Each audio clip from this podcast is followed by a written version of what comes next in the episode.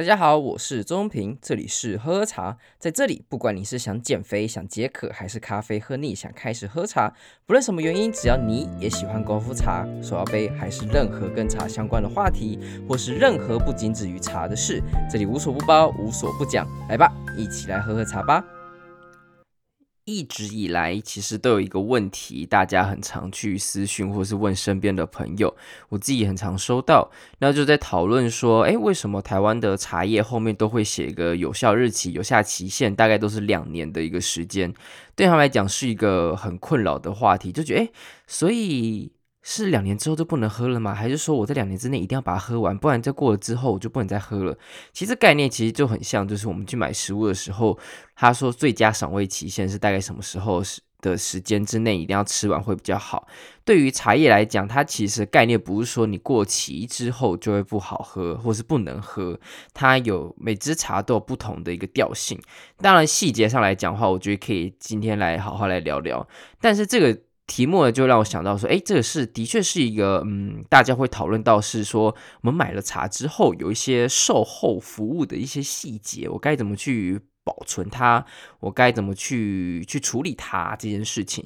这个好像就是大家会很困扰的一个一个问题。想说这次我全部包包宽厚，诶，然后我们大家一起来聊聊看这次的话题。好，所以呢，我们到底要不要去在乎这个有效期限、有效日期这件事情呢？说实在，这会有这个规定，是因为农委会的规定，因为茶叶被视为一种农产品，而农产品都必须要被规范为是有有效期限、有效日期的，必须要有一个实际的数字，两年、一年之类的，所以他们必须要在包装上面印出来说有效日期是两年之内，这是为了符合规定，不然是会被罚款的。但是真的是只能放两年吗？你可能今年买了，二零二二年买，你二零二四就一定要喝完吗？其实并没有，我相信你也很常听到，诶。普洱茶放了好几年，然后台湾的老茶放了好几十年啊，你没看过这些人喝死人啊，或者什么的，或是喝到身体出状况啊？但是为什么就要被规定了？当然就是因为农产品的规定啊，但是。并没有说你放久之后就不能喝，或者喝了之后对身体不好。如果真的不好，不会有人去追求老茶这件事情。像我自己就很喜欢老茶，老茶它的滋味跟风味是年轻人茶完全没有办法比拟的。这就是要放老之后才会有的感受。如果你一直都要很坚持说，哦，它已经两年之内要喝完，它就像是那种很年轻的时候，你就一定要把它给。荼毒掉啊，好茶这样子没了，很可惜。所以对我们来讲，我们还是会很期待说，诶，有些好茶放久了之后，它的风味可能会变得更有趣，变更好喝。所以对我来讲，有效期限对我来讲，它是完全不具备任何参考价值的。就是哦，知道它是因为法律规定，我我知道它没有办法。那有些人也会聊到说，那怎么样去保持这个新鲜呢？相信你在买在台湾买茶的时候，大部分都是用真空包装，所以你在售出的时候，它就成为是一种呃已经超抽真空了，所以在对他来讲。你只要不打开它，它基本上不要跟空气接触，不要跟台湾的一些空气接触的话，它是不会有任何衰败或者不会有任何转化的一个机会，因为它就保持在一个真空的状态之中。所以有些人呢，他为了要保持说，哎，我这次买的是呃，可能是。二零二一的春茶，然后很很棒，很很很鲜嫩。但是我开了包装之后，我担心我喝不完，我没有办法在什么时候以前喝完。我但我又想要在明年的这个时候再喝到同样的味道，他们会怎么做呢？他们会放进冷冻库。他们就把它包好，然后密实起来，然后放进冷冻库，全部都是等到就是明年的时候再喝。他们想要减缓它的呃转化的一个速度，当然这是有效的，只是你要特别小心，你的冰箱不要有其他的味道。好一点当然是就像是藏酒柜一样，就专门放酒瓶，专门放酒的一个地方。你当然也可以就是有一个小冰箱专门来放茶叶，放冷。冷冷藏啦，我觉得冷冻库好像有点太过了，有点怕冻伤。冷藏我其实就就够了，就一个小冰箱，然后放冷藏。所以为了保持这个新鲜呢，他们会可能诶，甚至更夸张，就是不开不开封，就是可能在呃外面喝过了，然后在茶店那边喝过了，所以他想要就是保持它最原本的状态，密封过之后呢，就放进冷藏，然后可能明年或是什么时候拿再拿出来喝，这都是有可能的，因为每一年它的春茶或是每一年的茶，它的表现都不一样，可能今年表现特别好，他觉得哇，今年这茶很重要，我可能要放一下，放个五年十年之后再拿出来卖，那一年的那个价格可能会更好看，所以对他们来讲，这这就是一个像是仓储的一个成本的一个发生。所以呢，对于这些想要喝新鲜来讲，他们这个步骤是非常重要的。那到底要怎么去储藏呢？因为像这些茶来讲很简单嘛，就是真空包装之后你就把它密实，然后放在冰箱里面很简单。但如果说你打开之后呢，有些人会放在瓮里面嘛，有些人会直接放在一般的呃，就是我们的呃它的那个膜里面，它的袋子里面应该这样说，然后再用那个夹链袋把它合起来，这样子大概也是一个过程。那你要怎么去包，哪个会比较好呢？对我来讲，如果你家里空间够，如果你也很想要追求说这茶叶的转化的这样子的一个效果的话，放瓮的确是一个还不错的一个方式，因为放在瓮里面呢，它会有一种转化跟空气一个流动的效果。所以呢，你要找的是什么？你要找一来就是这个瓮是没有异味的，它可能不是之前拿来腌菜爆的，不是拿来放什么奇怪东西的，这个很重要。甚至有些人就是买个瓮之后会这样热开水煮过，让它味道可以散掉。当然你要够大的锅子啊，不然就是只就是看着。它就是放在那边。第二话就是它要密封，但是不要密合，因为这种瓮的好的处呢，就是它会跟空气流动。如果你是完全密实的话，就像是你甚至还外面用什么保鲜膜把它再包几层啊，那你用瓮的目的就没了，因为它就是没有办法跟空气进行接触。我放瓮的目的呢，就是让它进行一个空气的交换，但是又不要太过于频繁。那你要再放在一个呢？呃，空气流通，然后不要直接日晒、阴湿，不要湿啦，就是阴，然后通风，不要直接日晒，其实就只这几些观念而已啦。好，就这些。呃，再来之后有哪些茶你觉得是可以就是密食来把它包起来，或是你可以放瓮里面来转化的？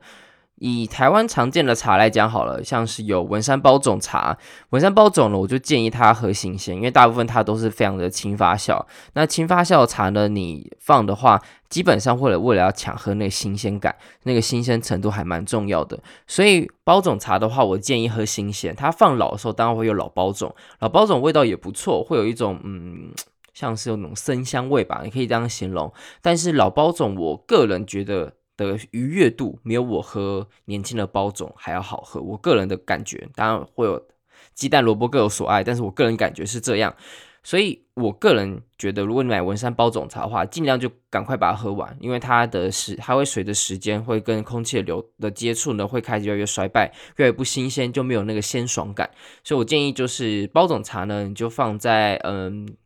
你可以把它放在每一次。喝完之后，最好的方法当然就是抽真空，但是很麻烦，因为而且大家都没有这个机器。我认为就是你把它放在密实的，就是那种夹链袋，把它合起来就好，然后尽量快点喝。这就是我觉得一一一般来讲的话，家庭是最好的一个处理方式。当然你也可以放到冰箱了，但冰箱就是刚刚的问题。如果你刚刚那些条件都符合的话，我觉得放冰箱是并没有什么问题的。再来是高山茶，高山茶大部分台湾现在越来越轻发酵，越来越轻焙，所以并没有所谓的，嗯，我觉得在转化上面来讲的话，可能也也 OK，只是为了因为它这些轻发酵跟轻焙的效果呢，所以它有大家会为了喝它的新鲜感，它越来越绿茶化了，你可以这样形容。所以这样子的茶，我个人也是建议说尽量早点喝，因为每一年都还是有高山茶会出来。当然，如果你觉得今年的高山茶倍儿棒，就是哦，这个东西一定要留下来给我的儿子、女儿喝，那当然你可以就是放在瓮里面来转化，我觉得它是可以放瓮里面的。然后它转化之后也风味也不一样，你也会喝到一些高山老茶、老洞顶啊、老骊山啊，然后或是老嗯三林溪啊这些的都都很很棒。所以我个人觉得高山茶的话，它是可喝就可以马上喝又可以尝的一种好茶，所以。跟大家分享一下，那当然绿茶啦，就是先赶快新鲜喝，这跟我坪林包总是一模一样的。在铁观音，铁观音的话，我个人觉得它的新鲜跟它的老的韵味比起来的话，我远胜于它的它的老老铁观音好喝很多，我可以这样形容。所以我个人觉得包呃种铁观音呢，你买回来就直接放进瓮里面吧，就是拿来放的。可能要买的话，也可以买斤数多一点，因为说实在的。铁观音的单价并没有高山茶高。那如果说你有同样的一个价格的渠道的考量的话，你同样一个单价，你觉得可以买更多的铁观音，那就更多的可以放在瓮里面来藏。所以对我来讲，我觉得铁观音可以买多一点，然后大部分都可以放在瓮里面去让它转化。当然，转化通常都是以大概三年、五年为一个单位。你可能三年、五年、十年，你结婚了，或是你准备要生小孩了，再拿出来喝，那味道可能会比较好一些。所以才会有人会直接去买老铁观音。对我来讲呢，铁观音我。实在是认为就是喝老一点的会好喝很多，但一样鸡蛋萝卜各有所爱。哎，是青菜萝卜还是鸡蛋萝卜？还是变了青菜萝卜豆腐？青菜豆腐？哎，到底是哪一个组合？好了，忘记，我真忘记。反正就是你懂的，就是哎，你懂我的意思。反正就是某一种排列组合，某一种就是食物的组合。反正你选一个你喜欢吃，大家都一样，一样白样了嘛。反正这概念的意思啊。好，东方美人。东方美人最近我蛮常听到，会有人喜欢把它放老，然后会变成说戏称是老美人。我个人是觉得东方美人放老之后没有很好喝，它其实跟红茶放老之后有一样的感受，它的。我觉得它贵的那种感觉就会消失，它不太适合放老。我觉得它还是比较适合放在就是刚做出来的新鲜的程度的时候是最好喝的。所以东方美人，我强烈建议就是趁早喝，趁新鲜喝，而且尽量当年就要喝掉，跟绿茶、包种茶一样，能越早喝完就越好。当然你也可以放，因为毕竟东方美人很贵，你不一定会想要然后放这么久。但是如果说真要放的话，我觉得我的首选肯定不会是东方美人，它的。他这样放下，我觉得他的 C B 值掉价是掉最凶的，对我来讲了。所以东方美人，我建议早喝，然后越早喝越好。那那个 甜美的甜蜜感，我觉得很棒。红茶，红茶就跟刚刚讲一样，我觉得它放老没意义啦，就是。就是你可以早点喝，但是它放老之后，它的转化也不会到太多，因为毕竟已经全发酵了，它毕竟能够有的空间很少，所以对我来讲，它放老或者是放年轻，其实太大没有太大差别。所以按照刚刚理论，它应该是要早点喝的。但是对我来讲，红茶就是你放着就没差了，它的转化的能力可能没有到很好。当然也会有大概放二十年之后，它会变成一个很棒的一个酸涩感。那这这是这就是你要放到那时候，你肯定才会知道的。我个人觉得啊，红茶。就是你什么时候喝都可以，你放到旺季再喝也可以。它就是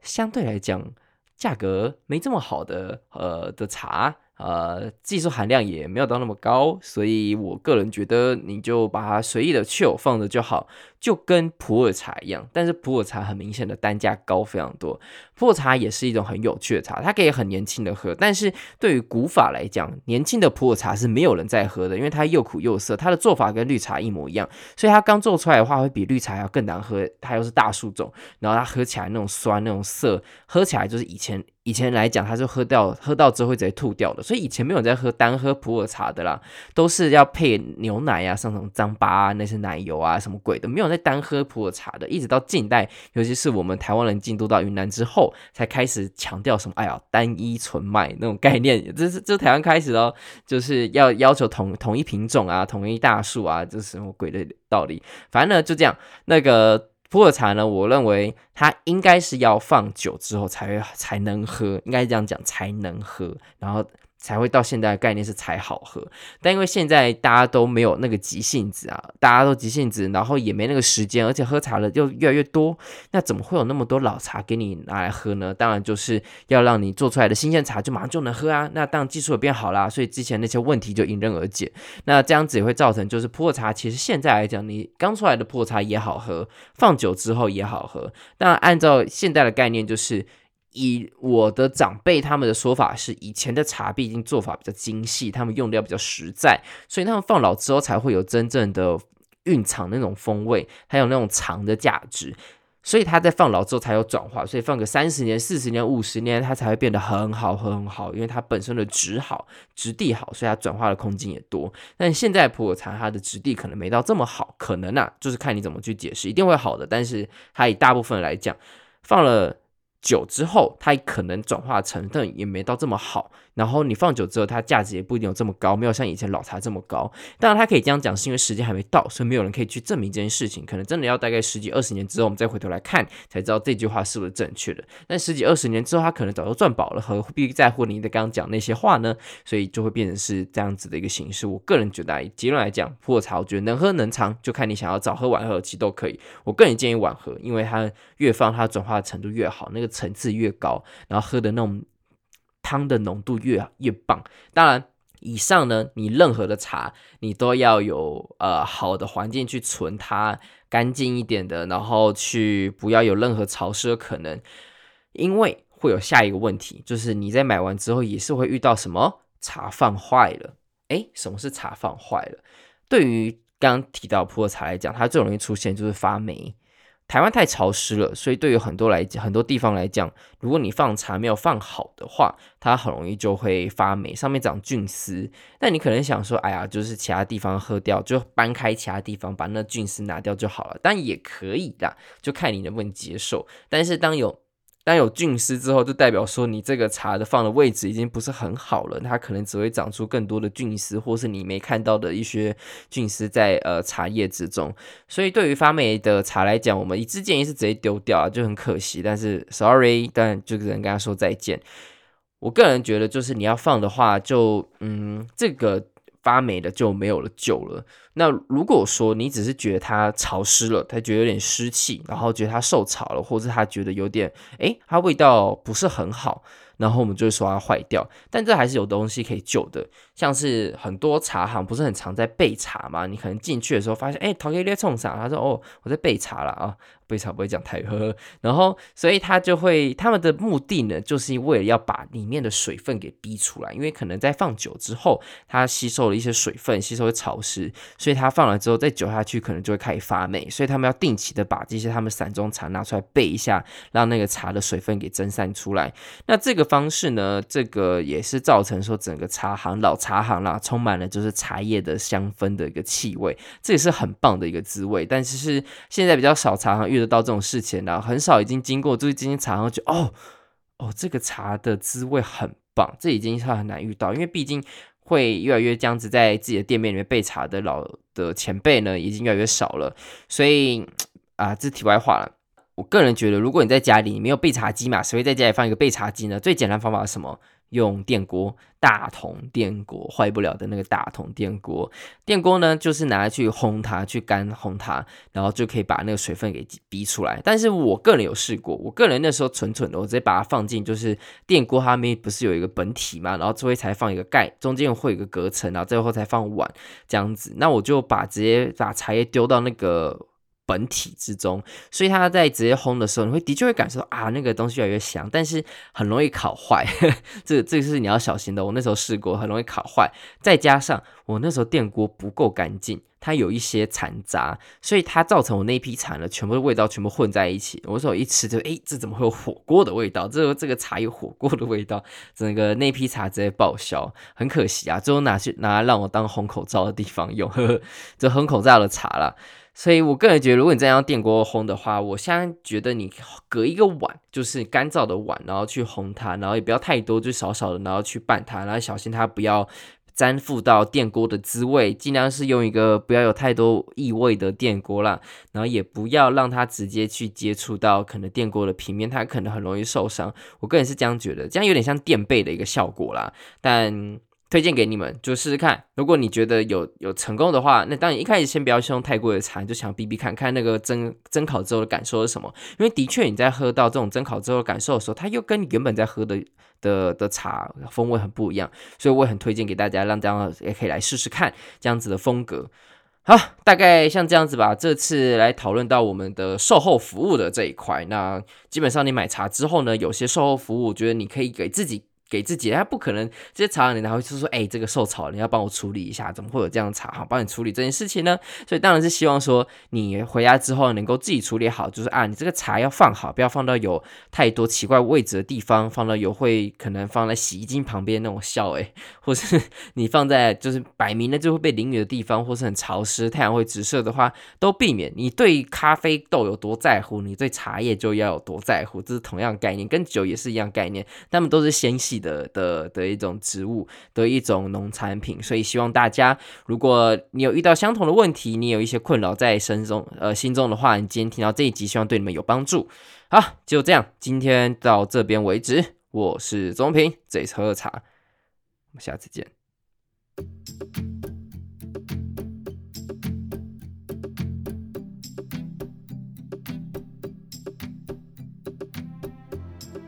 喝喝茶创立的目的是由于过去学茶的过程之中，发现茶的门槛充斥着高大上，还有一堆玄学，让人很难亲近。因此，希望透过这样的平台，用最简单、直接且轻松的方式，好好认识这位最熟悉的陌生人。此外，也可以透过茶桌上认识不同的人，扩展生命的广度，跟喝喝茶一起增加不同的知识。当然，喝喝茶也非常需要你的支持，不论你是想要用一杯下午茶的钱，还是一货柜的茶都好。你们的支持是我持续努力的助力，但不论如何，都需要你的订阅和分享，并且推荐给更多的朋友，让喝茶小圈圈更扩大。